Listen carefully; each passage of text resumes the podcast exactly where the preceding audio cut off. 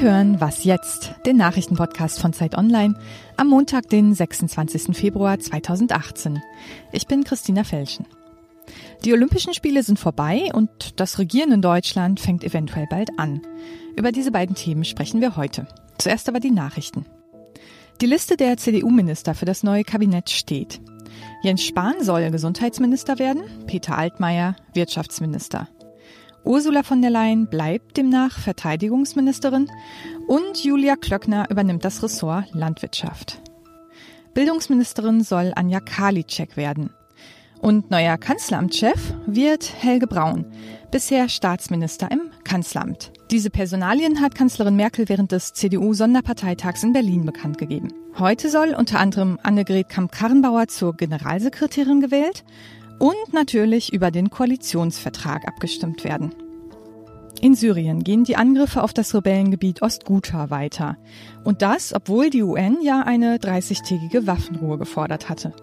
Mediziner der Opposition sprachen gar von einem Giftgasangriff. Merkel und Macron telefonierten mit Russlands Präsident Putin und forderten ihn auf, die Waffenruhe zu unterstützen und Druck auf das mit Russland verbündete Assad-Regime auszuüben. Über die Lage in Syrien beraten heute die EU-Außenminister in Brüssel. Redaktionsschluss für diesen Podcast ist 5 Uhr.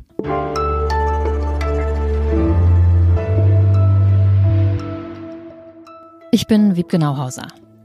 Wir leben in demokratischen Zeiten. Die SPD gönnt sich einen aufwendigen Prozess mit Parteitag und Mitgliederentscheid, um die neue große Koalition zu legitimieren. Und auch die CDU macht mit. Zum ersten Mal in der Geschichte der Partei soll heute ein Parteitag über eine Koalition abstimmen. Und vorher musste nun Kanzlerin Merkel die Ministerposten vergeben. Das war Bedingung. Das wollte man unbedingt wissen. Und nun ist es raus. Mit dabei sind Jens Spahn, Peter Altmaier, Ursula von der Leyen, Julia Klöckner, Anja Karliczek, eher unbekannt. Momentan ist sie, wie gesagt, parlamentarische Geschäftsführerin in der Unionsfraktion und Helge Braun, Staatsminister im Kanzleramt. Katharina Schuler ist Politikredakteurin bei uns und begleitet seit gestern den CDU-Parteitag. Und nach der Bekanntgabe der Liste haben wir direkt mit ihr gesprochen. Gibt es für dich Überraschungen, Katharina? Ja, also das ist äh, auf jeden Fall eine ganz große Überraschung dabei und das ist die äh, neue Bildungsministerin. Die hatte bestimmt niemand auf dem Schirm, eine Abgeordnete aus Nordrhein-Westfalen. Und äh, dann nicht ganz so überraschend äh, ist, dass eben auch Jens Spahn äh, Gesundheitsminister werden soll. Das war einfach die große Frage. Wird Merkel ihren Kritiker ins Kabinett holen oder lässt sie ihn links liegen? Und jetzt ist diese Frage eben beantwortet. Sie gibt ihm eine Chance. Chance. Ja, unbekannt ist ja außerdem Helge Braun. Kann man zu dem noch ein paar Worte sagen? Ja, das ist eben ein enger Mitarbeiter von Angela Merkel jetzt schon als Staatsminister im Kanzleramt gewesen. Und äh, er hat dort unter anderem die in der Flüchtlingskrise die Zusammenarbeit zwischen Kommunen und äh, Ländern organisieren müssen, hatte da also eine sehr wichtige Funktion. Und sie hat ihn da offensichtlich und auch sein Organisationstalent und die Art, wie er Sachen eben nüchtern äh, anpackt, hat sie da schätzen gelernt. Und deswegen jetzt wohl auch diese Beförderung. Wie viel Merkels Herzenssache ist in der Kabinettsliste und wie viel äh, Pragmatismus, um den Koalitionsvertrag mit der SPD auch wirklich durchzukriegen? Also ich glaube, man kann sagen, sie hat ja im Vorfeld schon im Wahlkampf versprochen, dass sie wirklich versuchen will, die Hälfte der Ministerposten mit äh, Frauen zu besetzen. Das ist ihr jetzt gelungen. Es sind also von den insgesamt äh, sechs zu vergebenen Posten drei Frauen dabei. Und ich glaube, das ist ihr tatsächlich eine relative Herzensangelegenheit gewesen.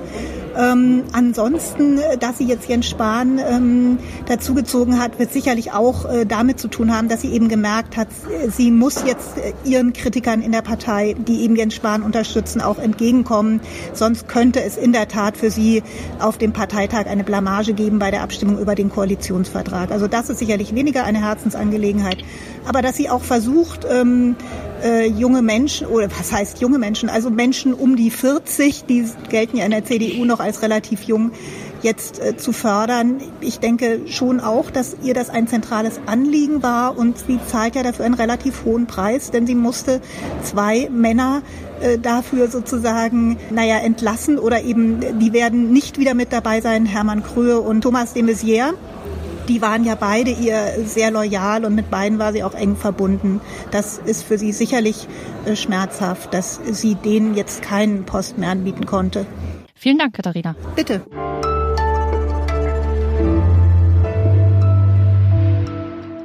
Und sonst so? Was jetzt? Unser Nachrichtenpodcast ist jetzt ungefähr ein halbes Jahr alt, befindet sich also noch sozusagen in der frühkindlichen Entwicklung. Sie und andere hören uns, das freut uns sehr, aber wir würden auch gern wissen, warum und was wir gegebenenfalls besser machen können. Und deshalb haben wir eine kleine Umfrage auf die Seite gestellt. Die finden Sie unter www.zeit.de slash Podcast-Umfrage. Und wenn Sie da mal kurz vorbeischauen könnten, ein paar Häkchen setzen und ein, zwei Sätze schreiben, das wäre super.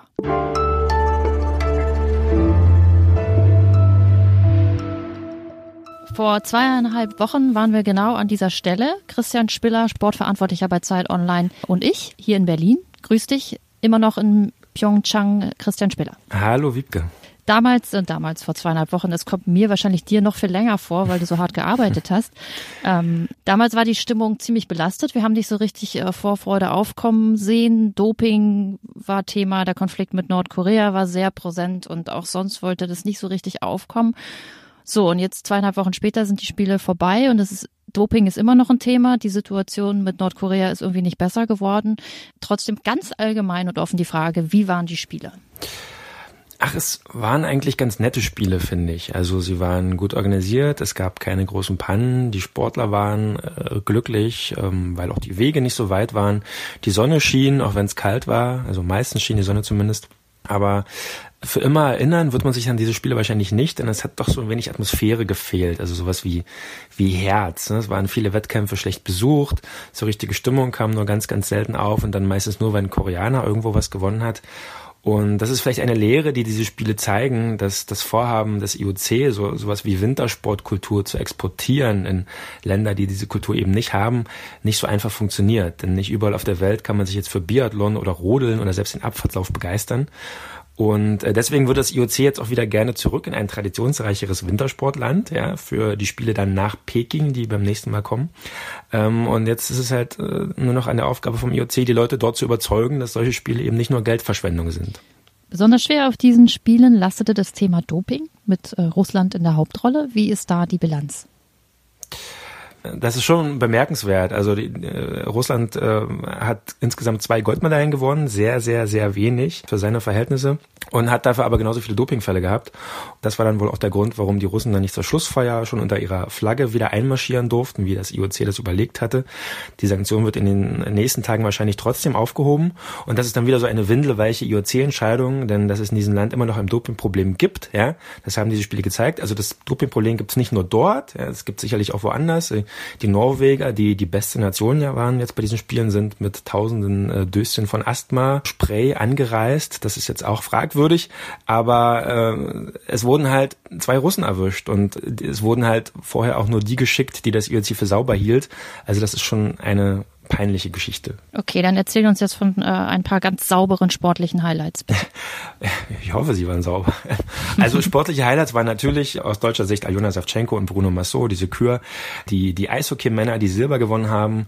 Äh, was für mich noch ganz spannend war, ähm, war das Curling-Turnier der Frauen. Da gab es hier äh, das südkoreanische Team, die sogenannten Garlic Girls.